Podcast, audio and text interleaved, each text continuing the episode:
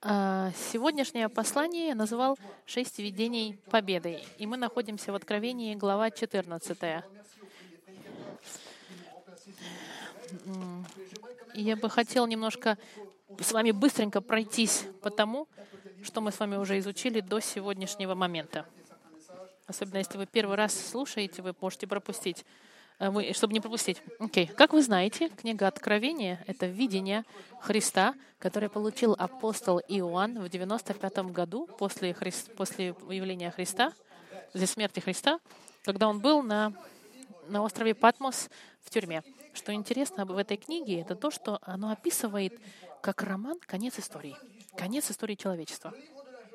Бытие — это начало истории человечества, а Откровение — это конец истории ме- между Богом и людьми. И между этими двумя книгами 64 другие книги, которые итого дают 66 книг, которые нам описывают историю человечества через Бо- Божью историю. Помните, что в первой главе мы с вами видим начальное видение Иисуса перед Иоанном. Со второй и третьей главе мы э, слушаем послание к семи церквям, которые находились в Средней Азии в те времена. Это сегодняшняя Турция. Эфес, Смирна, Пергам, Феофира, Сарта, Филадельфия и Ладосия. Потом, в 4 и 5 главе Откровения, мы видели Бог описываем на своем троне и с Агнцем и Духом вокруг трона, а прославляемые 24 старцами, мириадами ангелов.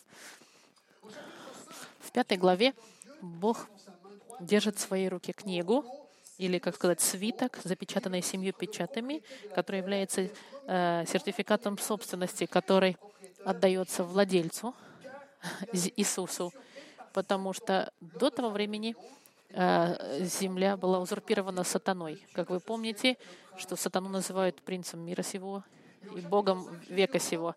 В пятой главе Иисус берет этот сертификат собственности, и в шестой главе Иисус начинает открывать этот рулон, вскрывать эти печати, печать за печатью. И каждый раз, когда он открывает печать, каждый раз вскрывая эту печать, начинается ужасная, ужасный суд над миром, над жителями мира, чтобы прийти к концу книги Откровения, прийти к суду над Антихристом, сатаной и демонами. Эти суды начинаются с 6 главе и длятся до 19 главы. Это 13 глав суда Божьего над миром. Этот период 7 лет, в соответствии с Даниилом, 9 главой, называется «Великая скорбь». Иисус сказал, что это время будет настолько ужасным, как я цитирую, что э, скорбь будет так велика, что никогда такого не было, и до конца времени никогда такого никогда не будет. И этот период, описанный в книге Откровения, это худший период в истории мира. Первая печать описывает ложный мир, созданный Антихристом на земле в течение трех с половиной лет, до того, как он начнет свое царство террора, которое мы с вами увидим позже. Вторая печать — это планетного размера Земля, когда люди будут... э, война. Третья печать — это это голод, когда увеличится стоимость на продукты питания, и люди будут умирать от голода.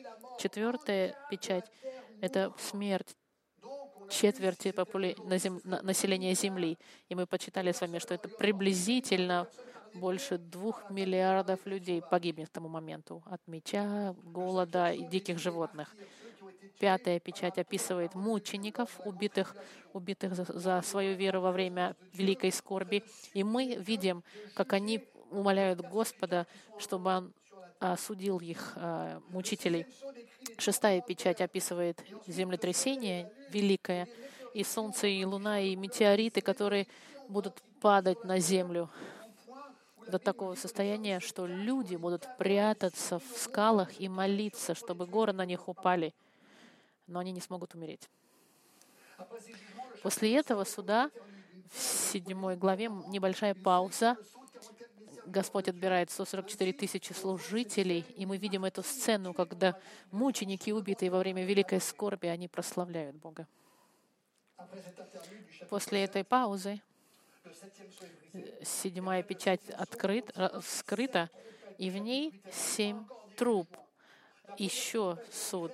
Первое — это э, град с огнем, когда треть всего живого погибает, включая растения.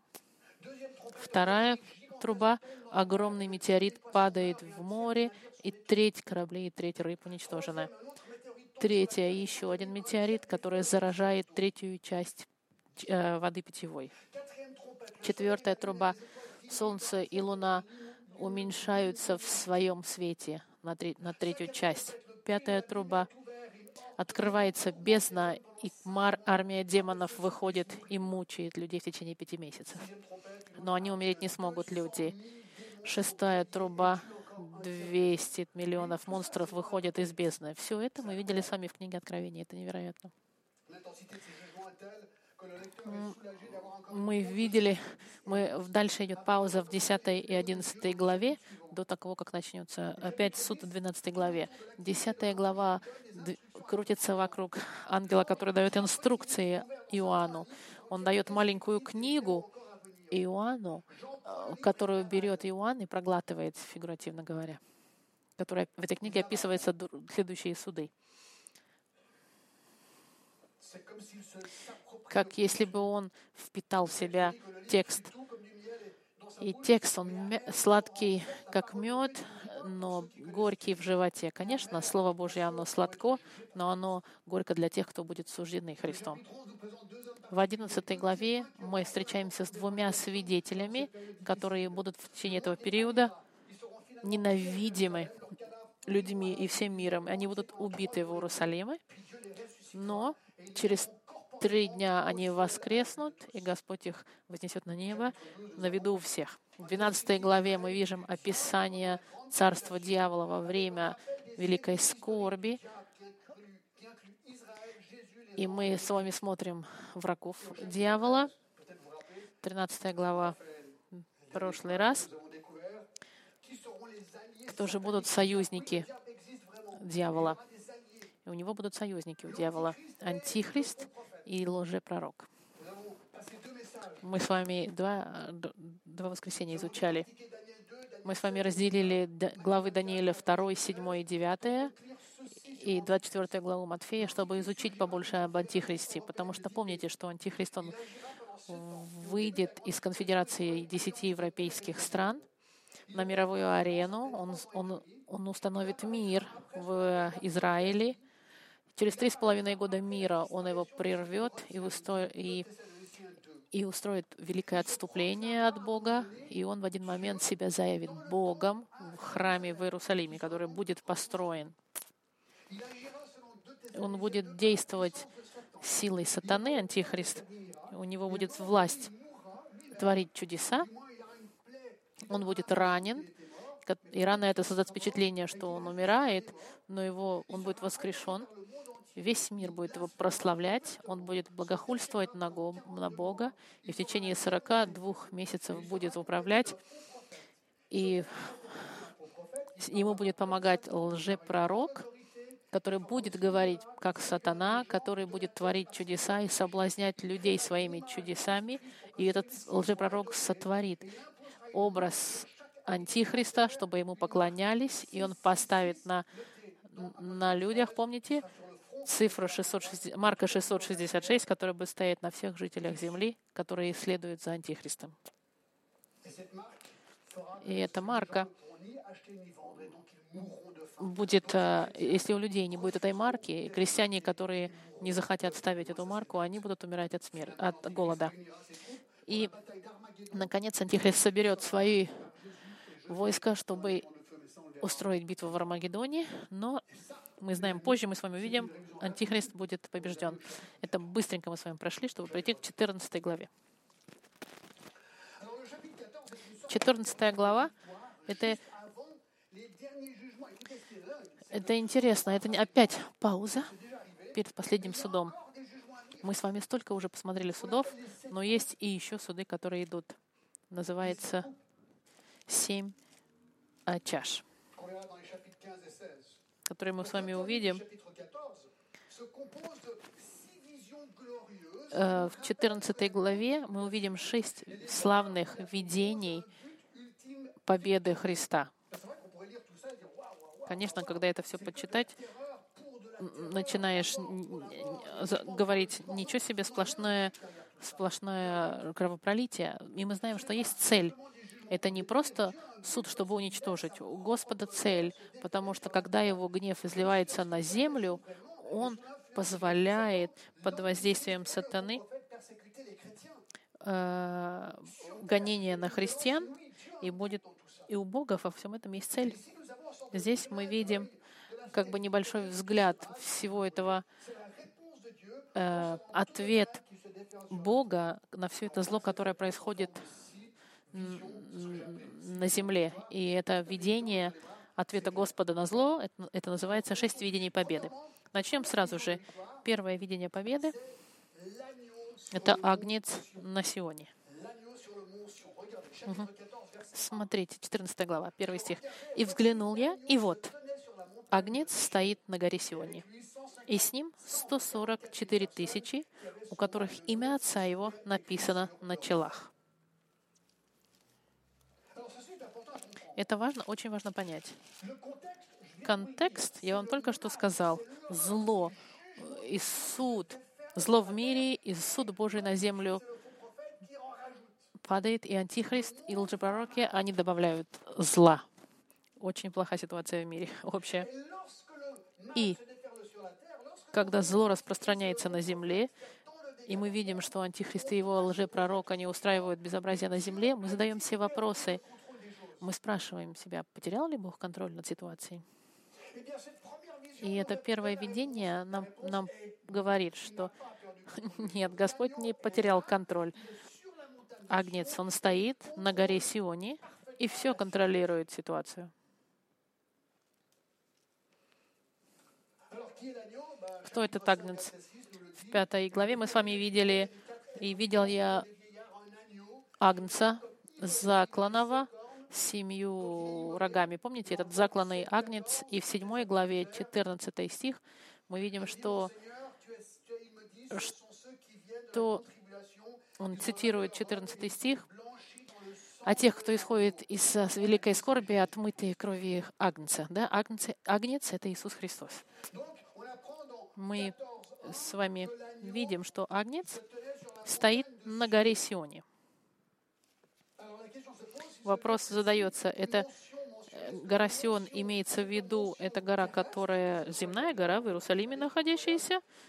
Когда-то мы его посетили, там, где Иисус праздновал э, последнее э, святое причастие и последний ужин, последняя вечеря, да? Или это фигуративная небесная гора? Мы знаем, что в послании к евреям есть описание небесной горы Сиона — и нам нужно понять, о какой горе он говорится. Я лично думаю так, что здесь говорится о, о, о, о горе Сионе, которая находится в Иерусалиме, во, во втором псалме, 6 по 9 стих, вот что написано. «Я помазал царя моего над Сионом, святой горой моей. Возвещу определение. Господь сказал мне, ты сын мой, я ныне родил тебя, проси у меня, и дам народы в наследие тебе, и пределы земли во владение тебе. Ты поразишь их жеслом железным, сокрушишь их, как сосуд горшечника. И мы видим, что здесь он говорит о горе Сионе. Если это гора существующая, потому что если бы это было в небесах, то значит 144 тысячи были, этих евангелистов были бы уже на земле, и тогда бы то, что у них эти знаки Господа э, на лице, не играло бы никакой роли во время великой скорби. Поэтому мы четко понимаем, что это гора Сиона существующая. Okay. Многим задаются вопросом, может быть, это возвращение Христа, описанное в пророке Захарии, в 12 главе, в 10 стихе. Я вам зачитаю. Написано. «А на дом Давидов и на жителей Иерусалима изольют духа благодати и умиления, и они возрят на Него, которого пронзили, и будут рыдать о Нем, как рыдают о единородном Сыне, и скорбить, как скорбят о первенцы». Когда Иисус возвращается, люди Его увидят, то, то кого они пронзили. А в 14 главе, в 3 стихе, тогда выступит Господь и ополчится против этих народов, как ополчаться в день батвы, и станут его ноги в тот день на горе Илионской, которая перед лицом Иерусалима к востоку. Мы видим в Захарии, что Иисус, когда в конце Откровения, когда спустится с небес и коснется ступнями горой Илионской в Иерусалиме. И поэтому мы предполагаем, что это первое видение как раз возврат Иисуса. И очень важно увидеть, смотрите, цель в чем здесь? Цель в том, что Иисус не потерял контроль этих всех событий. Все происходит, как предусматривалось по, по расписанию, предусмотренному. И во второй части мы видим, что у него 144 тысячи. И для меня это отличная новость, меня это укрепляет. Почему? Потому что я вам задам вопрос. Когда вещи в вашей жизни, жизнь идут плохо, мы все одинаковые. Мы размышляем о будущем, и у нас всякие проекты. И мы думаем, о, вот как моя жизнь произойдет. И сколько среди вас прожили вашу жизнь так, как вы о ней представляли себе. Есть столько вещей, которые произошли, которые изменили течение нашего пути по жизни. Это видно на работе, в семье, с деньгами, с здоровьем. Есть куча вещей, которые в жизни происходят и отводят нас от нашей дороги, которую мы для себя предложили в мечте. И когда вещи не идут так, как мы хотим, что происходит? В этот момент мы, как христиане, у нас есть плюс. Потому что если ты не христианин, ты говоришь, о, это фатализм, ничего, это так и должно быть. А мы говорим, окей, это не то, что я ждал, и, я не так себе это представлял, как будут вещи, но Господь сидит на троне небесном, Иисус на горе Сионе, они точно знают, что происходит в нашей жизни, и все эти суды, которые происходят, и Он все контролирует в моей жизни. Вы можете сказать, но Джон, помните пример, пример Иова? Иов бедный, он был просто сатаной и уничтожен почти. И заключение — он сказал, Нагим пришел, Нагим и ухожу. Между этими двумя вещами это только милость Божья. Поэтому я могу только благословить Господа и не грешить, когда вещи идут не так, как я бы хотел, чтобы они шли. И мы в какой-то степени призваны благословлять Бога и напоминать себе, что Он на троне всегда и делает, и знает, что Он делает. И, конечно, есть много стихов, которые мы могли бы использовать. Например, в первом послании 4, первое послание Петра, 4 глава, 12 стих. «Возлюбленные, огненного искушения для испытания нам посылаемого не чуждайтесь». Для них это было гонение, да, для этой церкви. Он говорит, огненного искушения для испытания посылаемого не чуждайтесь, как приключение для вас странного. Но вы радуйте. Ну, как вы участвуете в страданиях Христовых, радуйтесь. Он говорит, вы христианин, что бы ни происходило, радуйтесь. Я вспоминаю первое послание к Коринфянам, 10 глава, 13 стих. Вас постигло искушение не иное, как человеческое, и верен Бог. Когда на вас сложности падают, вы говорите, о, я один в мире, который переживает это. Это неправда. Ваше страдание — это такое же страдание, как у других. Вас постигло искушение не иное, как человеческое, и верен Бог, который не попустит вам быть искушаемым сверх сил, но при искушении даст и облегчение, так, чтобы вы могли перенести. Во всех сложностях, событиях мы думаем, мы сломаемся и не сможем справиться, да? Но ответ здесь — нет. Посмотри на Бога. Он для тебя помощь. Или давайте посмотрим Иаков, первая глава, 12 стих. «Блажен человек, который переносит искушение, потому что, быв испытан, он получит венец жизни». И посмотрите, во втором стихе говорит, «С великой радостью принимайте, братья мои, когда впадаете в различные искушения». Вы можете задаться вопросом, как я могу радоваться в искушениях? Но вы знаете, что Господь все контролирует. Зная, что испытание вашей веры производит терпение. Господь использует испытания, чтобы тебя изменить, чтобы ты стал терпеливым Божьим детем. Именно поэтому мы, христиане, понятно, люди не всегда понимают, потому что у нас ключевой стих, который мы очень любим, Римляне, 8 глава, 28 стих. «Притом знаем, что любящим Бога, призванным по Его явлению, все содействует ко благу». Мы знаем, что когда у нас происходят события в жизни сложные, это то, что Господь мне послал, и испытание, которое мне больно дается, и я не хочу испытывать. Господь мне послал для моего блага, и если я люблю Бога, потому что тех Господь... Так, продолжение этой стихи, 8.28. «Ибо кого Он предузнал, тем и предопределил быть подобными образу Сыну Своего». Поэтому Господь посылает нам испытания, чтобы нас сделать подобными Христу. Если я плохо реагирую, то я ничего не учусь. А если же я реагирую правильно, я приближаюсь и становлюсь больше похожим на Христа. Боюсь, что сегодня мы не закончим с вами все шесть видений, потому что я смотрю, у меня первое видение заняло много времени. Но смотрите, как интересно. Мы благословенны знать, что Бог царствует. Если откровение — это конец истории, и потому как все уже предписано между сегодняшним днем и тем моментом, который написан в Откровении, чтобы все произошло так, как должно быть, между сегодня и будущим, все произойдет так, как Бог предусмотрел. Понимаете? В моей логике. Это значит, я могу прийти к заключению, что то, что со мной происходит, это часть плана Господа. Значит, благослови Господа, христианин. Это теория.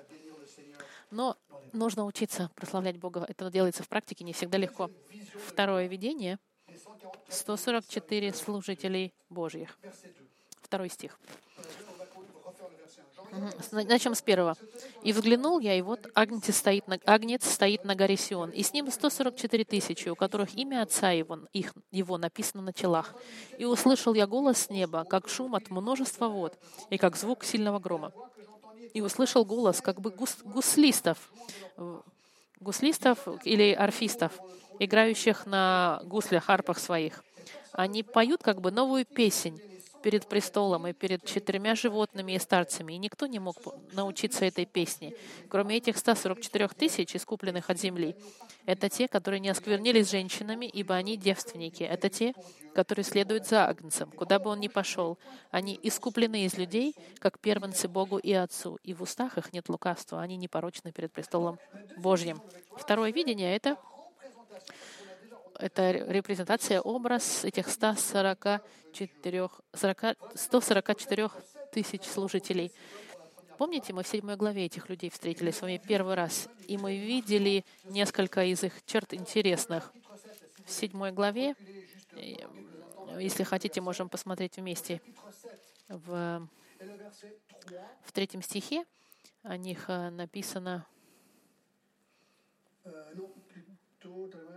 нет, не третий, прости. Четвертый стих.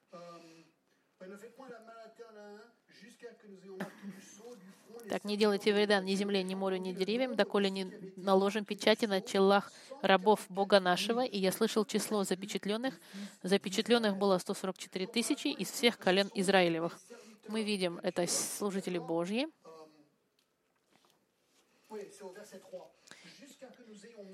И в-третьих, помните написано, «Доколе не положим печати на челах рабов Бога нашего».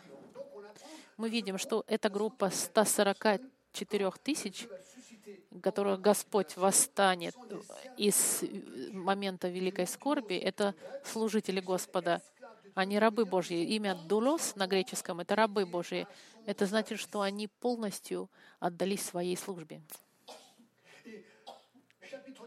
И в 14 главе, в 4 стихе, это те, которые не осквернились женщинами, ибо они девственники, это те, которые следуют за Агнцем, куда бы он ни шел, они искуплены из людей, как первенцы. Они искуплены, значит, это христиане, искупленные Господом Христом, служители Божьи.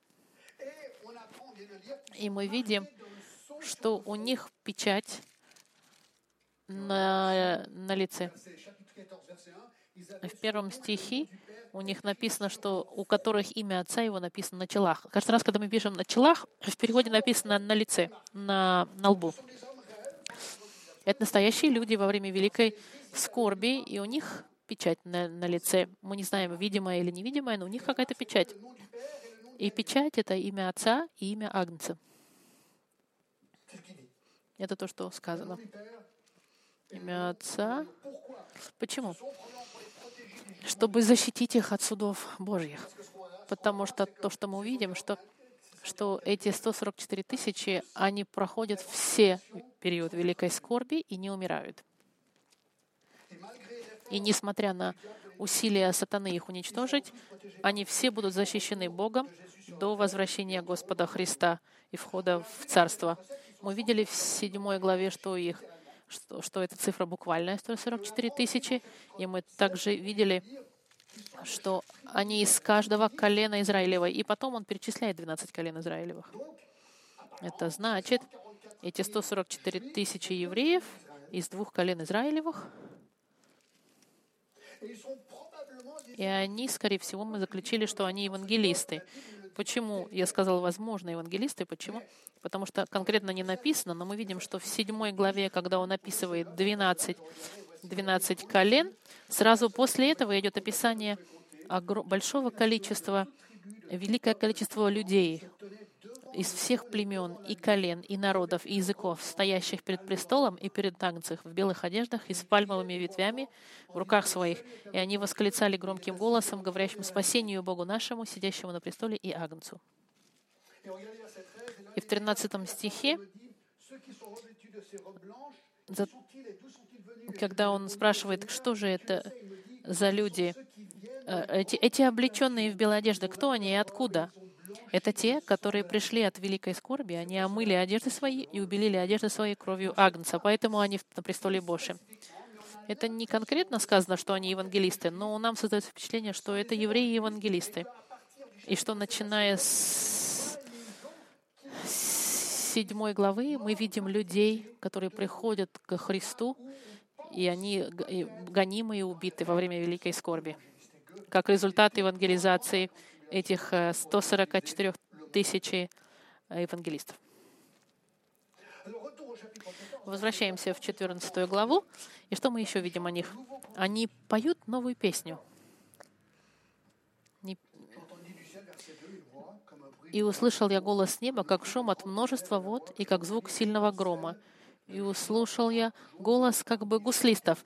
Э, Джон говорит у него арпистов, арфисты, гусли, арпа инструмент музыкальный струнный получается.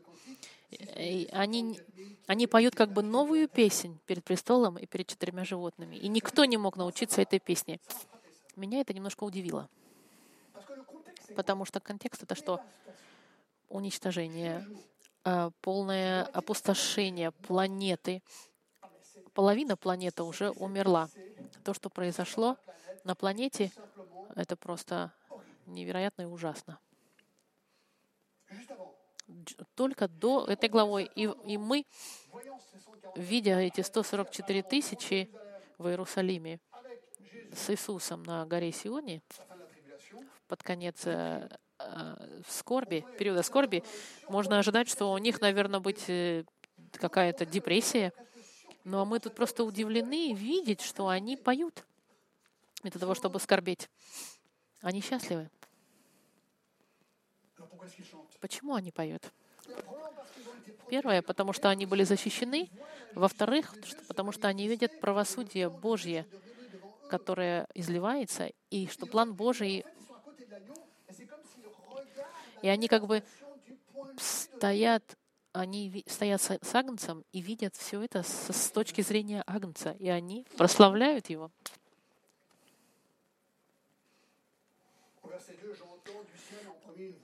Во втором стихе он еще раз читает, что он слышал шум от множества вод.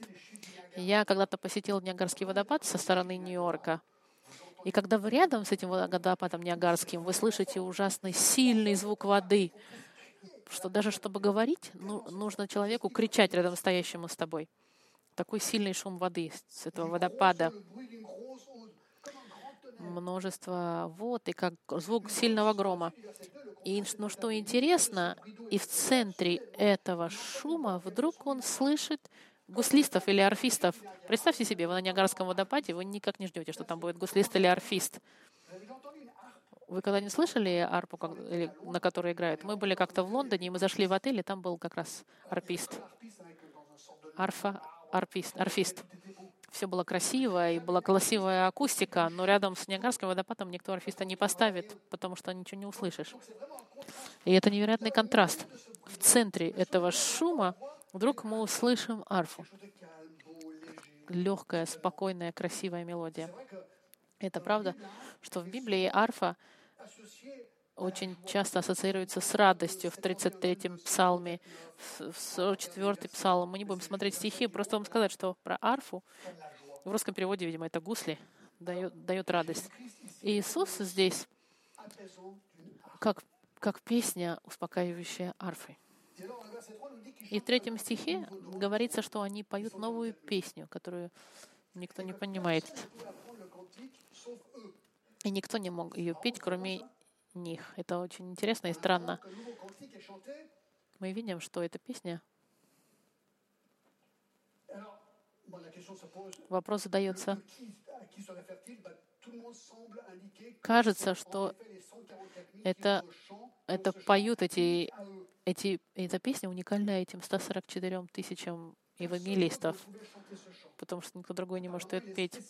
Она какая-то особая песня, подобранная для их службы. И даже если они на Сионе, рядом с троном и Божьим, и, и кажется, что это, скорее всего,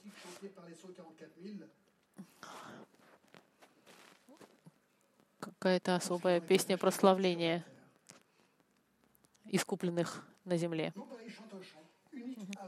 Да, мы просто понимаем, что какая-то уникальная песня. В центре в центре всего этого ужасного опустошения на земле они поют.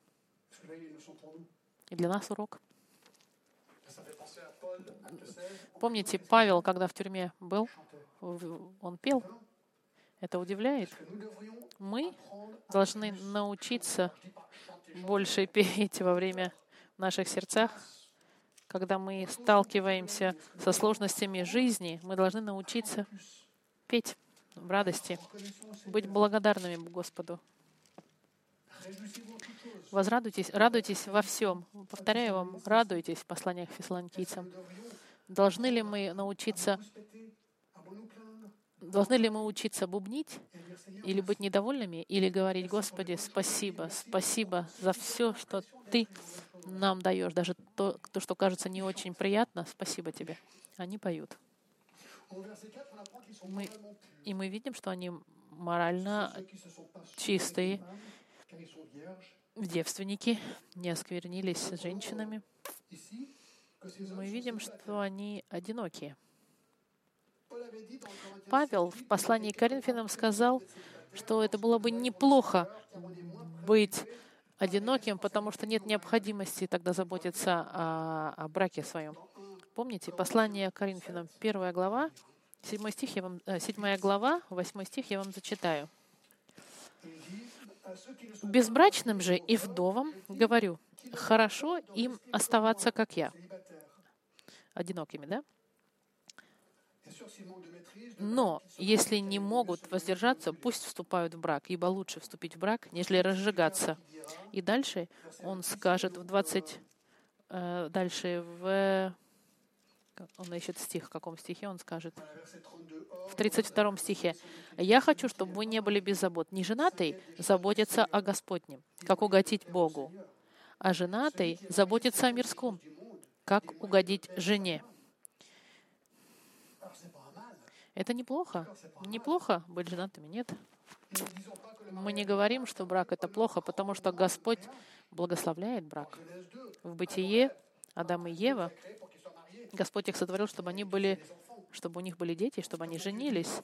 В Матфеи Иисус повторяет факт, что план Божий — это, это пожениться, брак. В послании к Ефесянам вся секция и роль мужчины, и роль женщины. Угу. Мы читали с вами в Коринфянах, что брак важен во втором стихе. Но во избежание блуда каждый имеет свою жену, и каждый имеет своего мужа. Брак перед Богом, он благословен и хорош. Эти люди, 144 тысячи, они все девственники. Значит, они выбрали, а, у них не было жизни блудской, они девственники, но они отвергли любые отношения а, с женщинами. Это выбор ихний. Они решили, сказали, окей, мы в такое время живем, это сложный период скорби великой. Они решили не жениться самостоятельно, потому что важно понять, что нигде в Библии не сказано, что человек, служащий Богу, должен быть одиноким.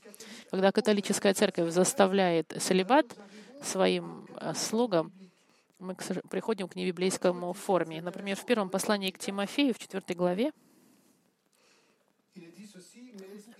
Дух же ясно говорит, что в последние времена отступят некоторые от веры, внимая духом обольстителям и учением бесовским, через лицемерие лжецов, сожженных в совести своей, запрещающих вступать в брак и употреблять в пищу то, что Бог сотворил, чтобы верные и познавшие истину вкушали с благодарением. Интересно, смотрите. Павел в категории лжедоктрины пишет тех, кто запрещает вступать в брак.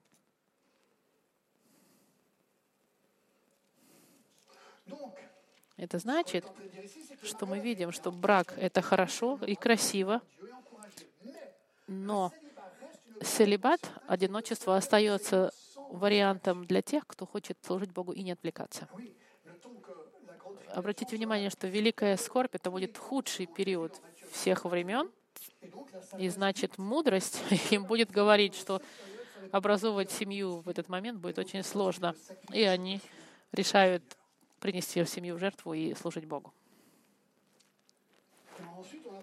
И дальше мы видим, что они повсюду следуют за Агнцем, куда бы он ни шел, в четвертом стихе.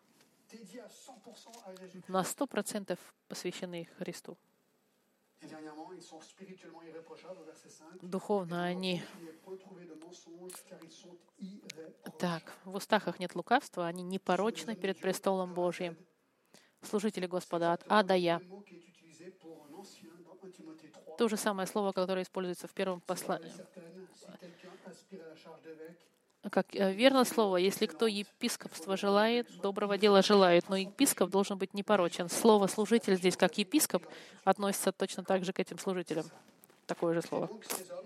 Эти люди, значит, они непорочны и, не, и нет лукавства.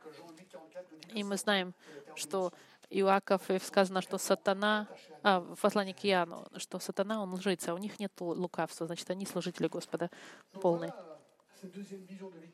Второе видение победы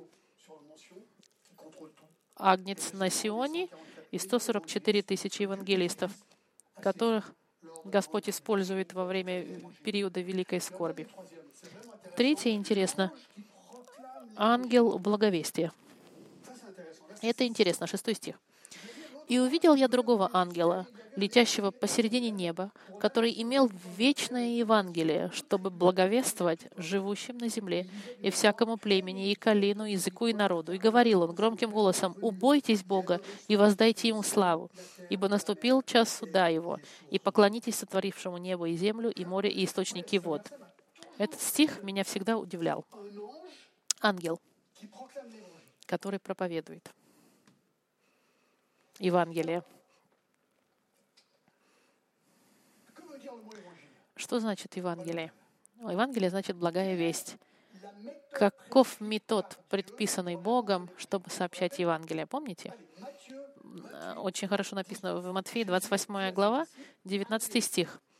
Иисус говорит своим апостолам, Итак, идите, научите все народы, крестя их во имя Отца и Сына и Святого Духа. Очень часто люди задаются вопросом. Мы сегодня вечером увидим с вами звезды. И я задаюсь вопросом, мог бы Бог сегодня вечером поставить звезды над Женевой таким образом, чтобы на французском написать Иоанна 3 глава 16 стих, «Ибо так возлюбил Бог мир, чтобы отдал Сына Своего».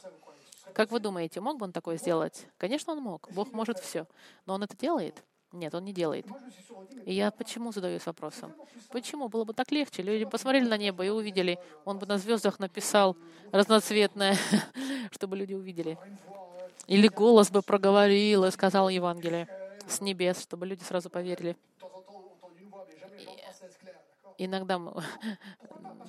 Почему? Потому что это не план Божий. Бог не хотел, чтобы это произошло так.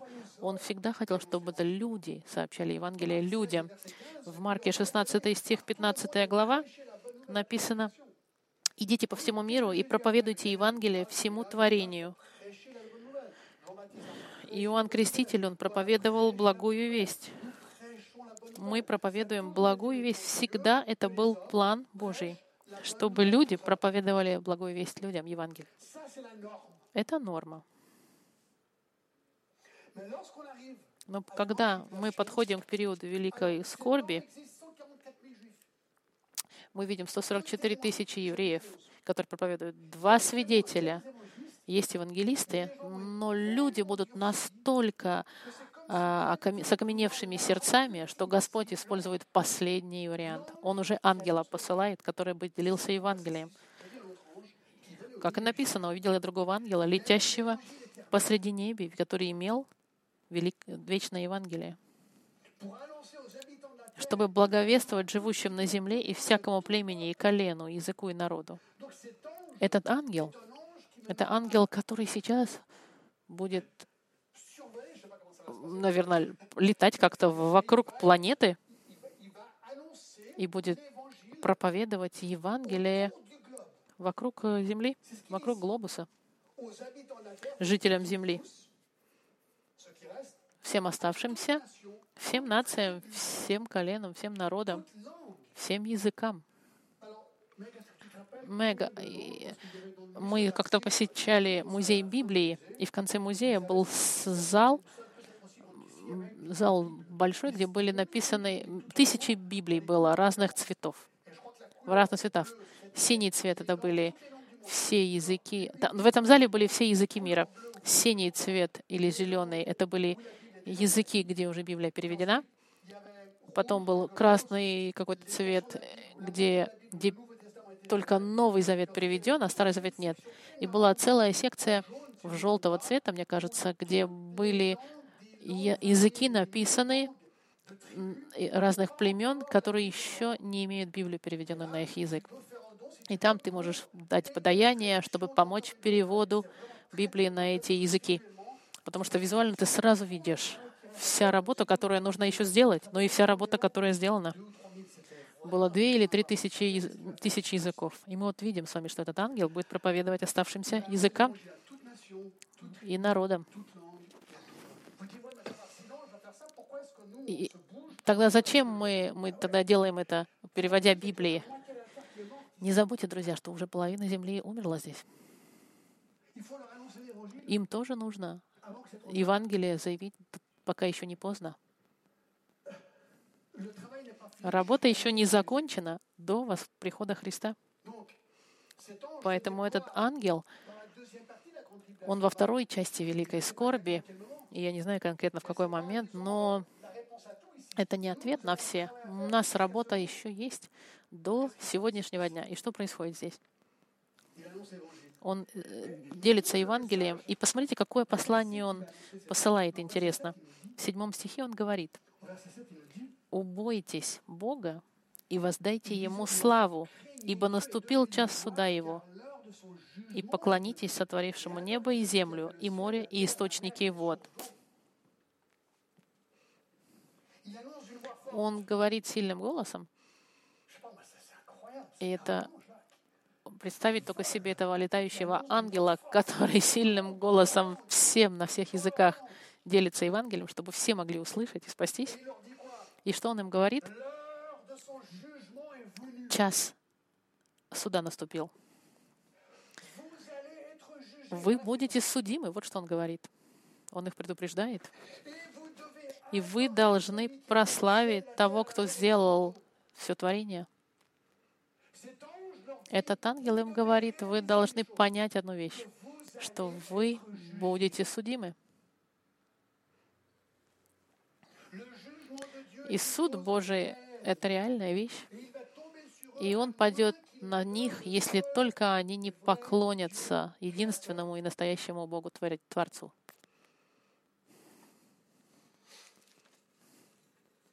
В Псалме э, 18 в переводе. «Небеса проповедуют славу Божью, и о делах рук Его вещает твердь. День дню передает речь, и ночь ночи открывает знание. Нет языка и нет наречия, где бы не слышался бы голос их. По всей земле проходит звук их, и до пределов вселенной слава их. Что здесь написано в Псалме? Посмотрите вокруг себя, на природу вокруг вас, на звезды. И все сразу должны понять, что эволюция — это глупость, которую нас научили. Послушайте, Просто посмотрите и поймите, ну должен быть Творец всему этому. Вчера мы были в саду и увидели цветок желтый, нарцисс. Нарцисс. У нас два нарцисса саду.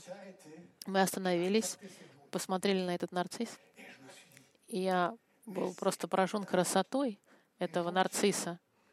Простой цветок, он совершенен, желтый, симметричный, его лепестки, и потом такие цветки в форме короны, тоже желтые. Этот цветок, он живой, он вылез из земли. Этих два нарцисса, и я сказала своей супруге, ты понимаешь, люди смотрят на это и говорят, это случайность случайность само по себе случайно произошло. Ты хочешь поверить, что это случайность? Окей. Кто сделал этот стакан? Ты никогда не скажешь, что это случайность. Ты скажешь, посмотришь внизу и скажешь, а, производитель — это такая-то, такая-то компания. Но нарцисс намного сложнее, чем стакан, а плюс она живая, у нее есть цвет, у нее есть лепестки и стебли.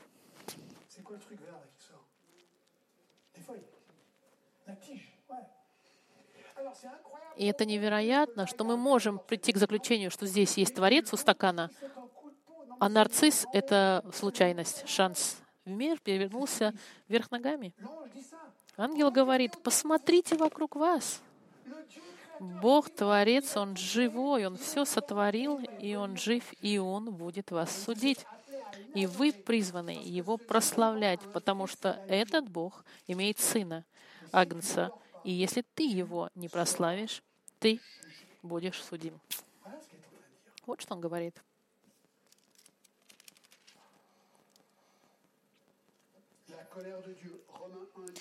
Первое послание к римлянам написано, «Ибо открывается гнев Божий с неба на всякое нечестие и неправду людей, подавляющих истину неправдой, ибо что можно знать о Боге явно для них, потому что Бог явил им. Ибо невидимое Его, вечная сила Его и божество от создания мира через рассматривание творений видимы, так что они безответны. Крым нам говорит, посмотри вокруг себя. Это Бог все сотворил. Посмотри, как Бог это все сотворил вокруг тебя. Я даже не знаю, как сказать лучше, чем Библия. Не могу. Но это так логично. Понять, посмотрев на все, что существует, что у этого есть Творец. Что интересно, и мы остановимся на этом, что этот ангел начинает с плохой новости. И если мы хотим научиться проповедовать в нашем мире сегодняшнем, когда говорят, что Бог — это любовь, Бог — это любовь, Бог — это любовь, мы только и слышим в церквях, что Бог — это любовь. Но это не то, что говорит ангел. Ангел говорит, тебя Бог будет судить. Это не очень симпатично. Совсем нет.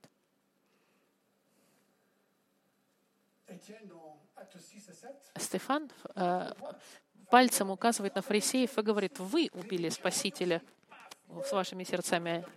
Они раз, они, он погиб. Иоанн Креститель, когда подошел к Ироду, он сказал, ты развратник. Он его раз голову срезал. Это не популярно. Поэтому сейчас все говорят о любви Божьей только в церквях, потому что это популярно. А сказать, что тебя Бог будет судить, и тебе нужно прийти ко Христу в раскаянии, это не очень популярно. Но это правда. Возьмем пример ангела, друзья мои. Это не значит, что мы должны войти, как Шварценеггер, все разбить и сказать «раскайся». Нет. Но нельзя не говорить полное Евангелие. Ну, и, и хорошая новость любви Господа, она идет за плохой новостью суда. Иисус спасает от, от оплаты за грех. Поэтому, когда мы делимся Евангелием, мы должны говорить людям, твой грех, он на тебя призывает суд Божий. И если ты не раскаешься, ты будешь судим. Даже если тебя люди не принимают и считают, что ты сумасшедший, это Евангелие. И это то, что говорит ангел. Помните Иона, когда его отправили в Ниневе? Он им не сказал, Бог вас любит. Нет. Он им это скажет позже. Он им сказал, будьте внимательны, через три дня суд Божий уничтожит вас, ваш город. Вот как он начал свое послание Евангелия. Мы должны Евангелие сообщать как ангел здесь, предупреждая людей. Не только 144 тысячи евангелизируют мир, и два свидетеля в 11 главе, сейчас еще и ангел, чтобы все сообщить, чтобы все узнали. Мы скажете, Джон, ну ты же говорил, что это шесть видений победы. Да, это правда. Мы с вами сообщаем о суде Божьем, потому что Христос взял на себя суд, который мы заслужили, и это уже победа. Если повернешься ко Христу, ты будешь, ты избежишь суд. Какая победа? Вот, друзья мои, три первые видения Агнец, Агнец на Сионе, 144 тысячи, и Ангел Благовестия. Все это — это пауза между, двумя, между судами. На следующей неделе мы закончим 14 главу и увидим дальше. Победа. Я, когда все вижу это, я, я думаю, что это здорово я сам себе говорю, невероятно, что произойдет.